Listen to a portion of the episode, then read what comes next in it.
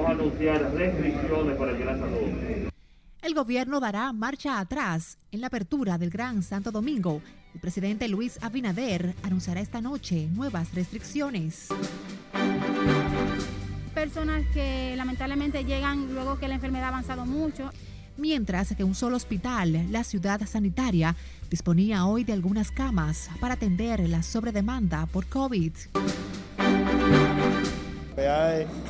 Alrededor ahora mismo entre 50 a 60 personas, ¿qué se sabe? El coronavirus se hace sentir en el Congreso Nacional y los contagios también atacan a funcionarios del gobierno. Vamos a acomodarnos y vamos a iniciar nuestra clase. Con reducida asistencia, colegios y escuelas públicas inician la docencia semipresencial, lo que defiende el Ministerio de Educación. Nosotros vamos a esperar la decisión de manera íntegra para ver los motivos. Y jueza ordena colocar grilletes y mantener prisión domiciliaria contra esposa de César el abusador.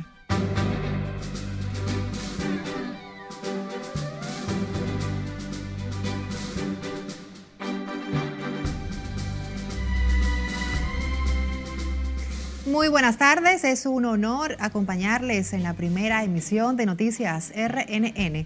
Soy Graciela Acevedo, gracias por acompañarnos. Iniciamos esta emisión con el presidente Luis Abinader, quien anunciará esta noche nuevas restricciones en el Gran Santo Domingo ante el rebrote del COVID-19 en el país. Como nos dice Lauri Lamar en directo, el mandatario agotará una apretada agenda este martes en Barahona. Buenas tardes, Lauri.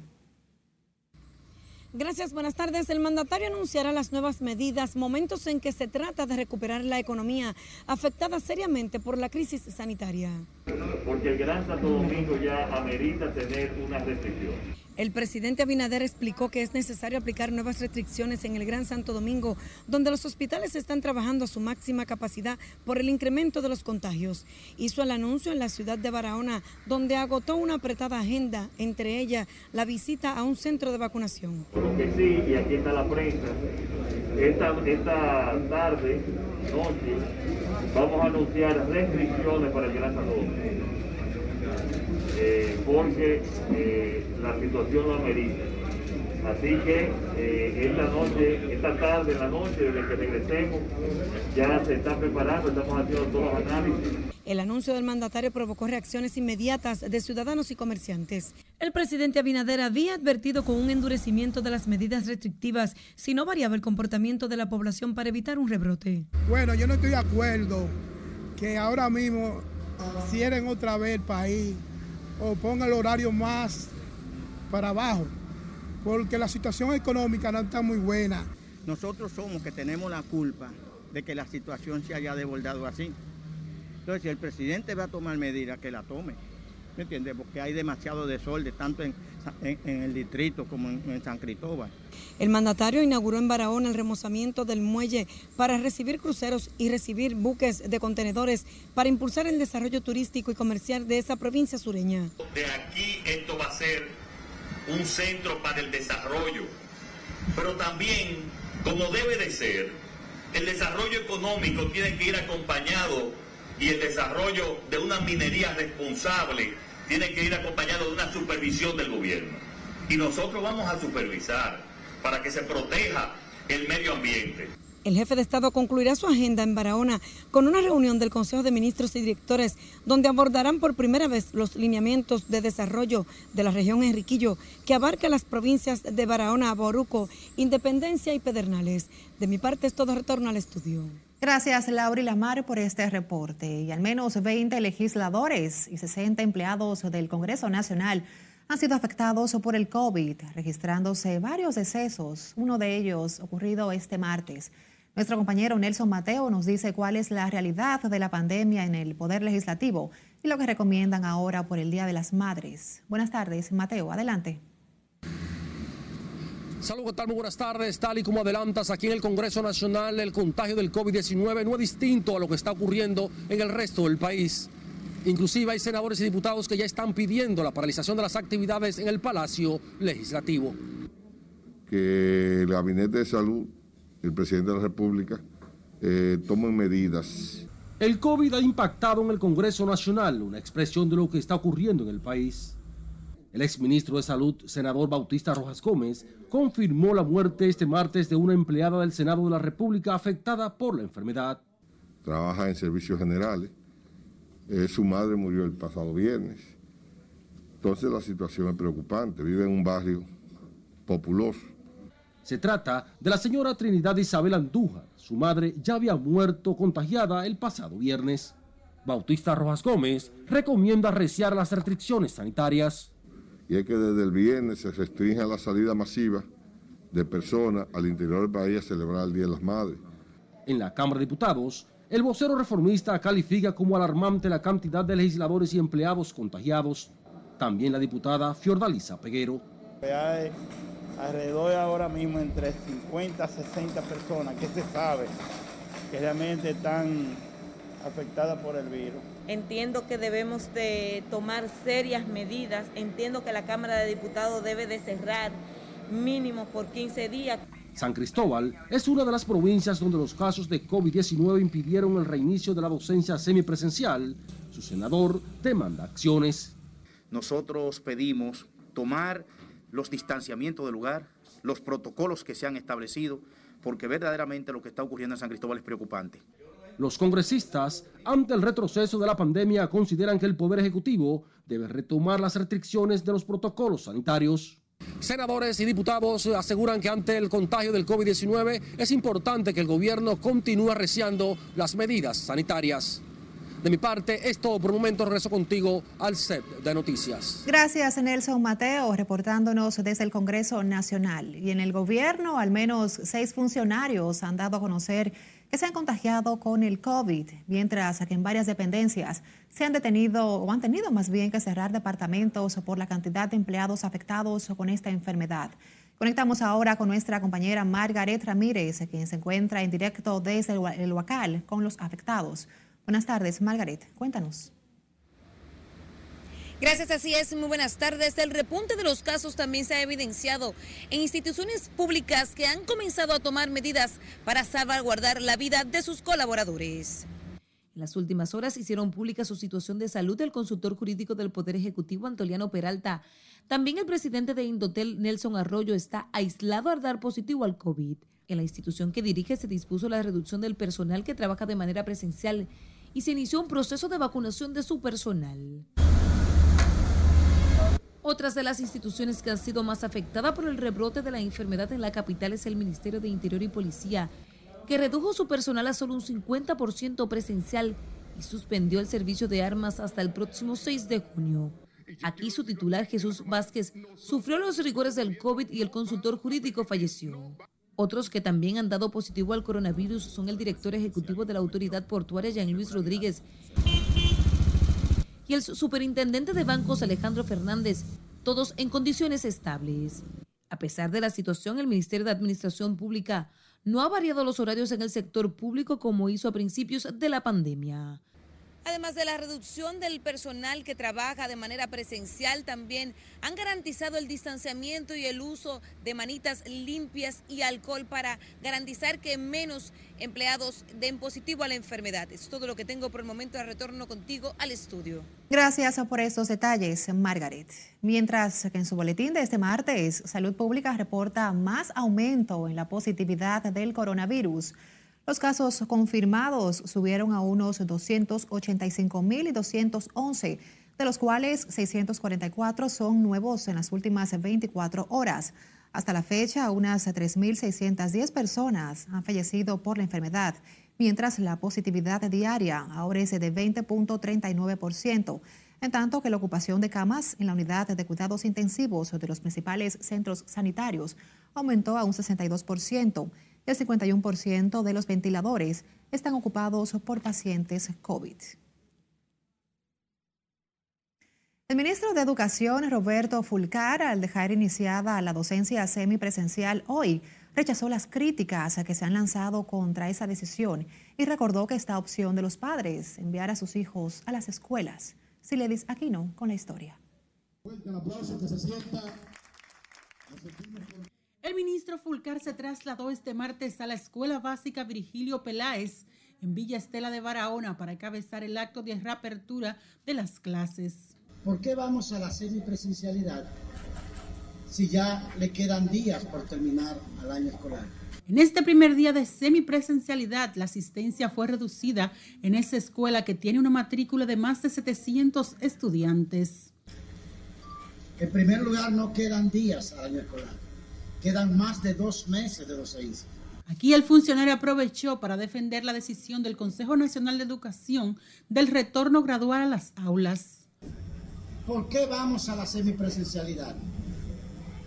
Bueno, en primer lugar, para dar canal, para dar cabida a esa relación, a ese retorno de la relación directa, personal, presencial entre los profesores y sus estudiantes.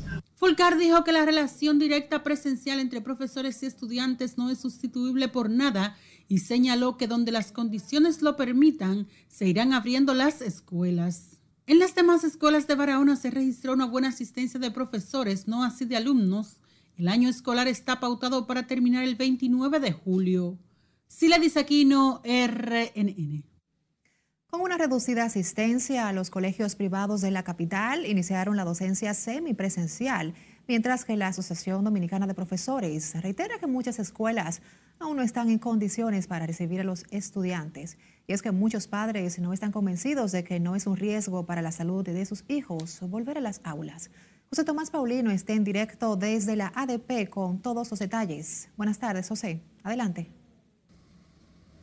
Hola, buenas tardes. Como bien avanzas, la Asociación Dominicana de Profesores insiste en que una gran cantidad de centros educativos a nivel nacional no están provistos de los servicios básicos para iniciar la clase presencial.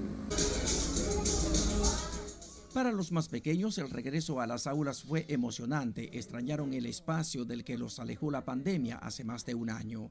Este martes, cerca de 4.000 colegios en 29 provincias iniciaron la docencia semipresencial, pero con muy baja asistencia. La población, como dijo el señor, muy dividida, 50-50. Por ejemplo,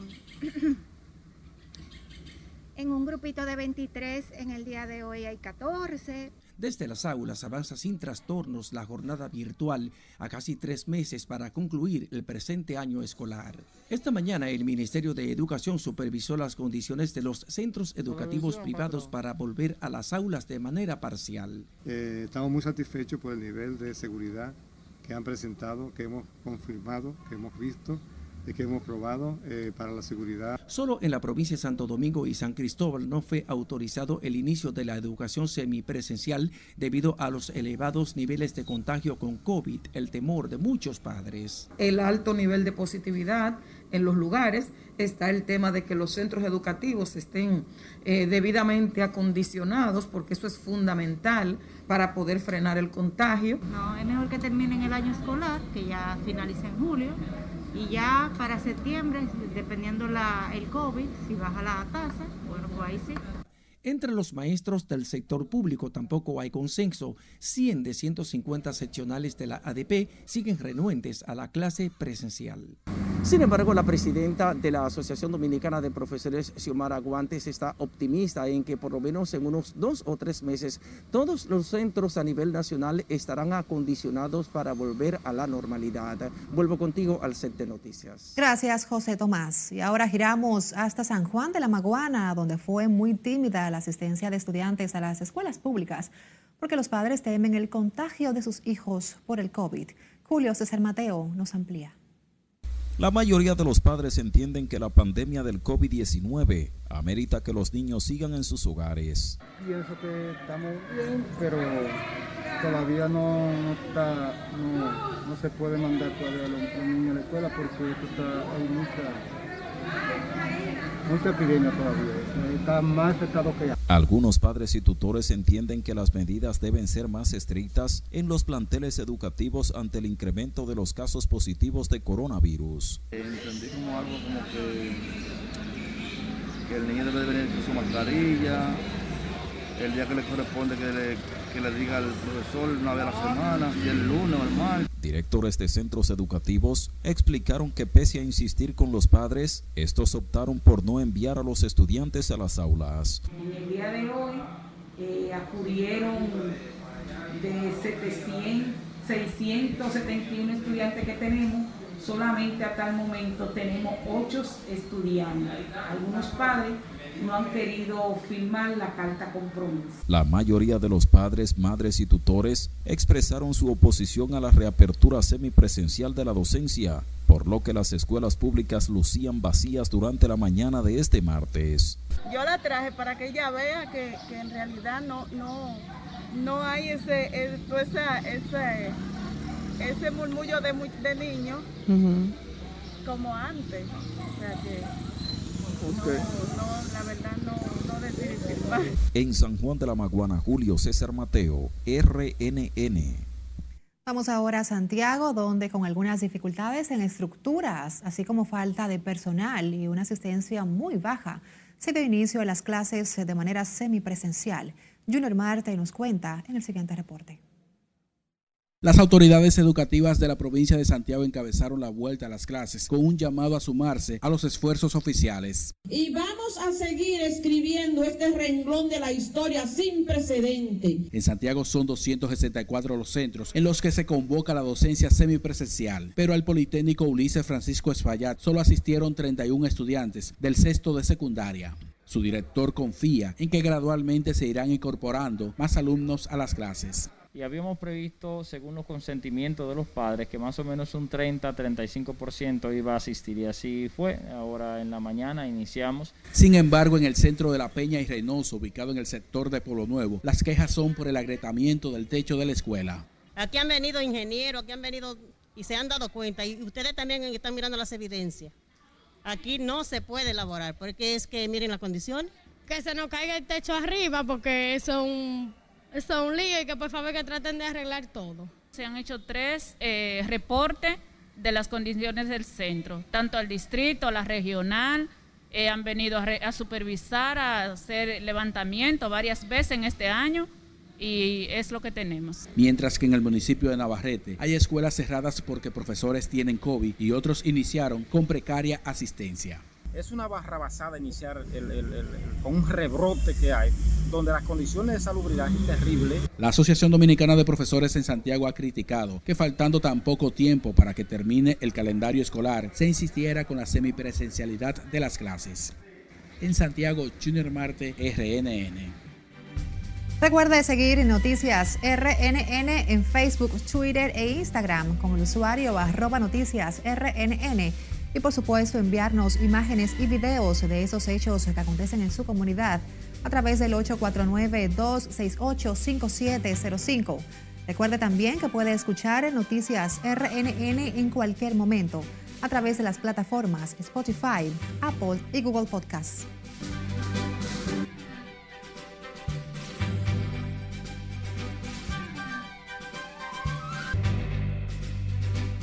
Presidente ruso Vladimir Putin y el norteamericano Joe Biden se reunirán en Ginebra el próximo 16 de junio para discutir el estado de las relaciones bilaterales, así como distintos asuntos acuciantes de la agenda internacional. Nuestra compañera Cesarina Ravelo nos pone al tanto en el reporte internacional de RNN. Según el Kremlin, se planea abordar el estado y las perspectivas de relaciones bilaterales problemas de estabilidad estratégica y asuntos actuales de la agenda internacional, como la interacción en la lucha contra la pandemia de coronavirus y la resolución de conflictos regionales. La vacuna contra el COVID de la compañía Moderna ha logrado una gran efectividad entre menores y adolescentes de 12 a 17 años. En las pruebas de sangre, las observaciones iniciales encontraron que ninguno de los menores que recibieron la vacuna se enfermó con COVID a partir de 14 días después de su segunda dosis. Nos vamos a la India y es que en medio de los estragos que sigue causando el coronavirus, el país tendrá que enfrentarse ahora a un nuevo problema. El Departamento de Meteorología de la India indicó que el ciclón Jazz está en camino y tocará tierra este miércoles. En la República Democrática del Congo, una erupción volcánica ha dejado al menos 32 muertos, informaron las autoridades. Casi sin dar aviso, el monte Giragongo iluminó el cielo oscuro de un rojo intenso cuando impulsó torrentes de lava hacia las aldeas, destruyendo más de 500 viviendas. Y terminamos en Nueva York, donde las cámaras de seguridad del metro captaron el heroico momento en que un hombre se lanza sobre un sujeto para evitar que siguiera atacando con un cuchillo a una mujer. Cinco Navoy esperaba un tren en un andén del metro de Manhattan cuando notó que un hombre actuaba de manera un poco sospechosa. El agresor se acercó a la mujer desde atrás, la tiró al suelo y sin razón aparente empezó a apuñalarla. La víctima, una mujer de 54 años de edad, recibió varias puñaladas en la espalda y el pecho y fue trasladada a un hospital con lesiones que no ponen en peligro su vida. En las internacionales, Cesarina Ravelo, RNN. El presidente de la Comisión de Interior y Policía de la Cámara de Diputados, Carlos Sánchez, pidió al Ministerio Público asumir las investigaciones del apagón de este lunes en el Aeropuerto Internacional de las Américas. El congresista está seguro de que el corte de los cables que alimentaban la electricidad de la pista de aterrizaje es un acto terrorista que no debe ser tratado con pinzas. Es una situación que debe de preocuparnos a todos porque es una situación que trasciende los límites ya nacionales. Es un caso prácticamente internacional porque envuelve a otras naciones. El Estado tiene que darle el carácter que requiere esa situación, investigar lo más pronto posible y adoptar todas las consecuencias severas para los que sean responsables de este acto que se puede considerar no como un acto vandálico, sino como un acto de terrorismo. El presidente de la Comisión de Interior y Policía dice que en otro país, por una situación similar donde falló la seguridad aeroportuaria, muchos funcionarios vinculados al sector ya habrían sido cancelados. Marisol Franco, esposa del narcotraficante César Emilio Peralta, César el abusador, seguirá en prisión domiciliaria, pero deberá llevar un localizador electrónico. Lo decidió hoy la jueza Patricia Padilla, del segundo juzgado de instrucción del Distrito Nacional, quien rechazó la petición de prisión preventiva hecha por la fiscal Rosalba Almonte. Nosotros vamos a esperar la decisión de manera íntegra para ver los motivos que tuvo la juez para tomar la misma, para entonces fijar una posición de si apelaríamos o no. Y ella nunca ha salido y la primera vez que salió fue justificada por llevar a sus hijas al médico, un asunto de emergencia y de fuerza mayor. Estaban los resultados, la localización, el envío al nuevo modelo. La fiscal del Distrito Nacional pidió variar la medida cautelar a Marisol Franco, presa bajo cargos de lavado de activos provenientes del narcotráfico, por supuesta violación al arresto domiciliario. Según su abogado, Marisol Franco salió de su arresto domiciliario a una emergencia de salud que pudo comprobar la jueza, pero la fiscal Rosalba Almonte adelantó que podría apelar la decisión. Se ordenó colocarle grilletes electrónicos y que siga cumpliendo la medida coercitiva en su domicilio. Los agentes policiales estuvieron involucrados en el incendio de la cárcel preventiva de La Romana, donde murió un joven y otros 25 presos resultaron afectados con quemaduras. Se trata de Johnny Bienvenido García Vilorio y el sargento Miguel Ángel Sánchez, quienes junto a los internos preventivos, Jenis Alberto Corporán y Adonis Mejía, habrían provocado el fuego.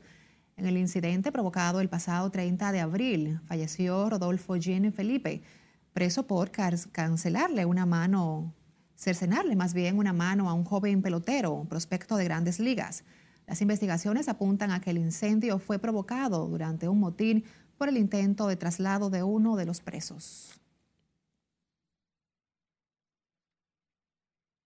Seguimos con otra información. El ex viceministro de la Juventud, Odalis Ledesma, elevó un recurso de casación ante la Suprema Corte de Justicia para que se anule la sentencia que lo condenó a 15 años de prisión por la presunta violación sexual a una canadiense.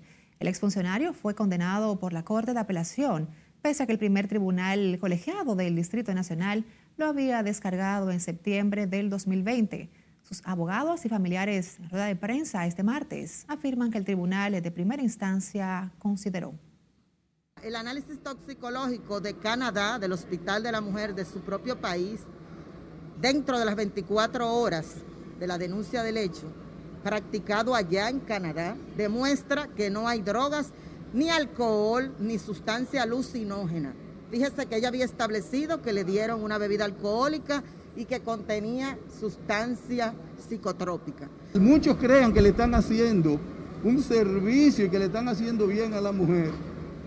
Cuando se condena a un inocente, se comete un crimen que sencillamente no tiene perdón de Dios. Según los abogados del ex viceministro Dalis Ledesma, en el primer tribunal colegiado se pudo desmontar la falsa acusación de violación sexual interpuesta por la canadiense Joanna Kotsis. Indicaron que también se desmontó la versión de que la canadiense fue drogada, lo que desmintieron pruebas realizadas en un laboratorio de su mismo país. Es cada vez más crítica la situación en los hospitales del Gran Santo Domingo, donde pacientes son atendidos en sillas de ruedas ante la falta de camas en las áreas COVID.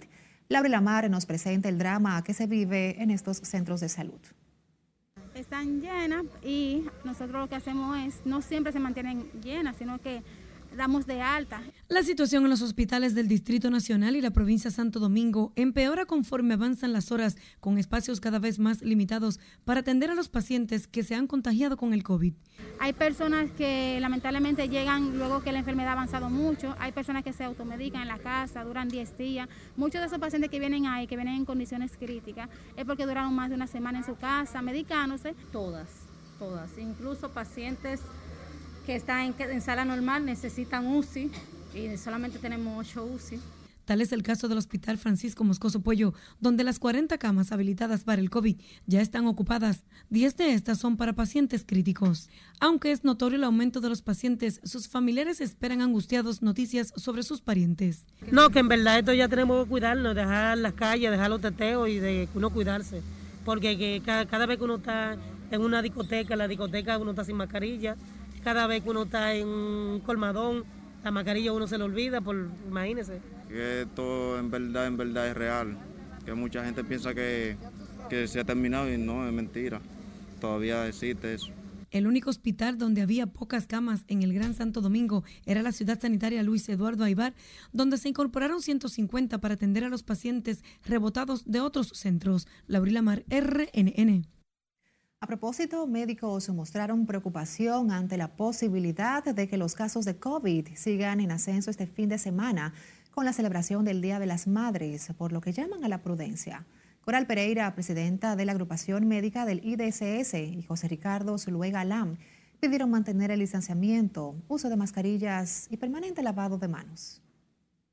Les pide a toda la población dominicana a que seamos prudentes que si vamos a viajar tomemos la medida de bioseguridad y si vamos a compartir con nuestros familiares, cuidarlos y cuidarnos nosotros mismos. Cuidándote tú, cuidando tu familia, tú cuida tu país. Evitar las aglomeraciones, reuniones en grupo, mantener siempre la distancia para evitar que esta enfermedad tan grave, esta pandemia que está costando tanta vida, siga cobrándose vida por irresponsabilidad nuestra. Los médicos también advierten sobre el congestionamiento de los hospitales por los pacientes con COVID que siguen llegando. Señalan que ya hay agotamiento del personal de salud con una pandemia que se desató hace más de un año. Las ventas con motivo del Día de las Madres siguen lentas en tiendas de la capital. Y como nos cuenta nuestra compañera Laura Lamar, Ciudadanos atribuyen la situación a los efectos de la crisis económica producto de la pandemia. Tan pobre la madre en este año. Los centros comerciales de la capital se han preparado como cada año para recibir a cientos de clientes que salen a comprar un regalo por el Día de las Madres. Sin embargo, la afluencia de los clientes es escasa y lo atribuyen a los efectos de la pandemia. Definitivamente los establecimientos que no vendemos ni comida ni bebida alcohólica ni medicamentos, somos los que venimos cargando con la mayor carga, cargando el peso mayor de lo que ha sido esta pandemia de la COVID-19. Y no es para menos en un país donde miles de dominicanos han perdido sus empleos durante la pandemia. Bueno, todo esto es verdaderamente por la falta de, del dinero, por la falta de empleo en realidad, porque hay muchos desempleados todas las personas no son, son pocas las que trabajan. Por el COVID también, hay muchas personas que no están trabajando, otros sí, y si los que están trabajando no van a coger el dinero para malgastar. Los establecimientos comerciales han acondicionado sus instalaciones a espera de clientes con diferentes ofertas, aunque no tienen buenas expectativas. Laurila Mar, RNN. Sin tiempo para más, nos despedimos. Gracias por regalarnos su tiempo.